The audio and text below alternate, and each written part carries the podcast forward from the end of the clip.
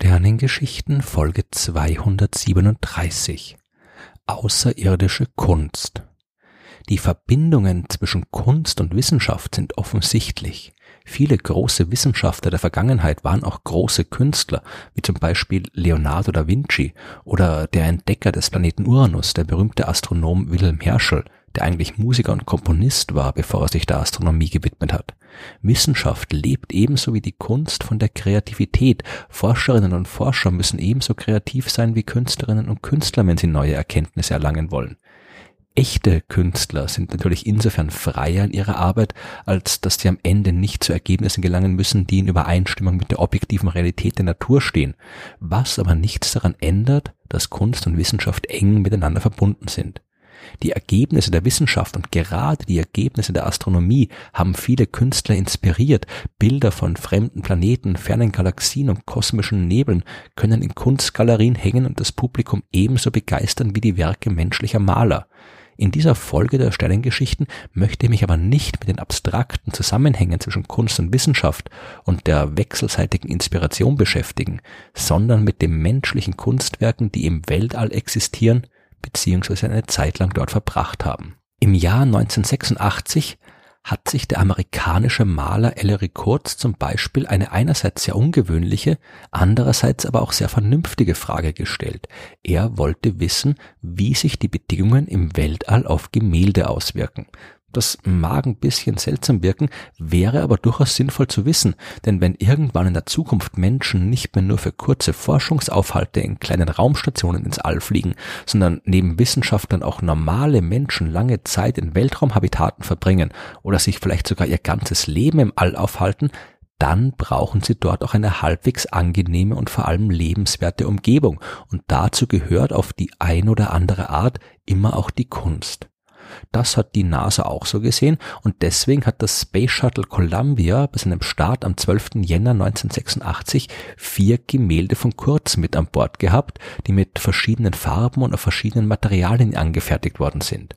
Und sechs Tage später ist das Raumschiff wieder auf der Erde gelandet und die Wissenschaftler konnten untersuchen, wie genau sich die Bedingungen im All auf die Kunstwerke ausgewirkt haben.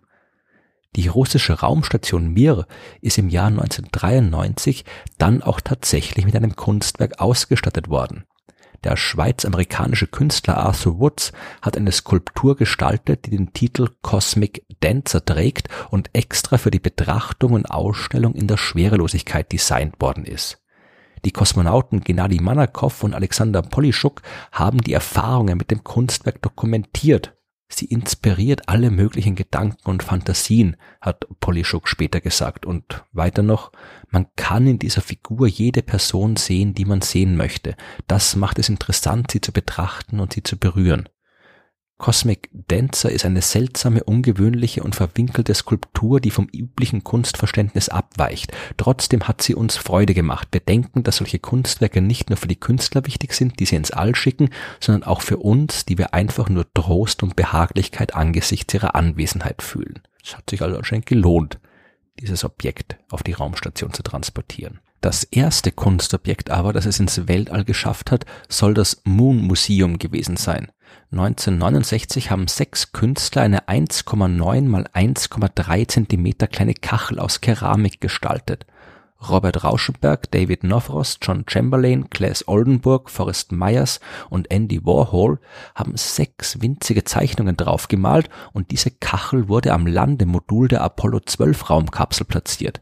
Und nach der Landung von Apollo 12 auf dem Mond im November 1969 ist das Landemodul mit der Kunstkachel auf der Oberfläche des Monds übrig geblieben. Das behaupten zumindest die Künstler. Forrest Myers, von dem die Idee zum Mondmuseum stammt, der hat später erzählt, dass er versucht hat, eine offizielle Genehmigung von der NASA dafür zu bekommen. Die hat er aber nicht bekommen, dafür aber den Kontakt zu einem Ingenieur, der an der Landefähre gearbeitet hat, und der hat versprochen, die winzige Kachel dort zu platzieren und zu verstecken und später angegeben, das auch genau so getan zu haben. Wenn das stimmt, dann stehen am Mond also tatsächlich sechs Mini-Kunstwerke. Die Zeichnung von Warhol wird oft als Rakete beschrieben, aber man kann fast nicht anders, als sie als Penis zu betrachten. Oldenburg hat eine geometrische Version von Mickey Mouse gemalt und die restlichen vier Zeichnungen sind komplett abstrakt. Das Mondmuseum ist aber, wenn es denn wirklich am Mond ist, nicht das einzige Kunstwerk auf unserem kosmischen Nachbar. Ganz offiziell wurde nämlich im August 1971 die Skulptur Fallen Astronaut mit der Apollo 15 Mission dorthin gestafft. Die wurde vom belgischen Künstler Paul von Heidonk gestaltet und soll an all die Astronauten und Kosmonauten erinnern, die bei der Erkundung des Alls ihr Leben verloren haben. Die Skulptur besteht aus einer kleinen 8,5 Zentimeter langen Aluminiumfigur, die einen Raumfahrer im Raumanzug darstellt. Diese Figur liegt gestürzt im Staub der Mondoberfläche und neben ihr befindet sich eine Plakette mit den Namen von acht amerikanischen und sechs sowjetischen Raumfahrern. Mittlerweile gibt es sogar Kunstwerke, die direkt im Weltall hergestellt worden sind. Schon früher haben Künstler probiert, die speziellen Bedingungen der Schwerelosigkeit zu nutzen, um neue Ausdrucksformen zu entwickeln. Zum Beispiel das sogenannte Drift Painting des amerikanischen Malers Frank Pietronigro, der bei einem Parabelflug eine um ihn herum schwebende dreidimensionale Leinwand bemalt hat. Aber am 10. Februar 2017 wurde das zumindest offiziell erste Kunstwerk im All produziert. Der israelische Künstler Ayal Geva hat eine App gebaut, mit der Menschen die durch ihr Lachen entstandene Schallwellen in eine dreidimensionale Form umwandeln können. Mehr als 100.000 Menschen haben diese App runtergeladen, sich beteiligt und danach über die schönste Form abgestimmt. Gewonnen hat das Lachen der Amerikanerin Nortia Jane Stanko und die Daten ihres Lachens wurden an die internationale Raumstation geschickt und dann mit dem dortigen 3D-Drucker ausgedruckt. Geber nennt die Form einen Lachstern, obwohl man diese 3D-Form ebenso gut als Donut bezeichnen könnte und vergleicht sie mit dem Schwert des Damokles aus einer antiken griechischen Legende. Und so das Damokles-Schwert auf eine drohende Gefahr hinweist, soll sein über der Erde schwebender Lachstern uns daran erinnern, dass das menschliche Leben gleichermaßen schön und fragil ist. Es gibt noch viele weitere Künstler, die sich mit der Frage beschäftigen, wie man Kunst im Kosmos verwenden und wie man damit umgehen kann.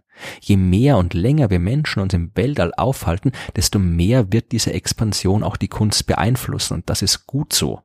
Wenn wir uns ernsthaft auf den Weg ins All machen, dann müssen wir das als Menschen tun und dürfen nicht das auf der Erde zurücklassen, was uns erst menschlich macht, und die Kunst gehört da auf jeden Fall mit dazu.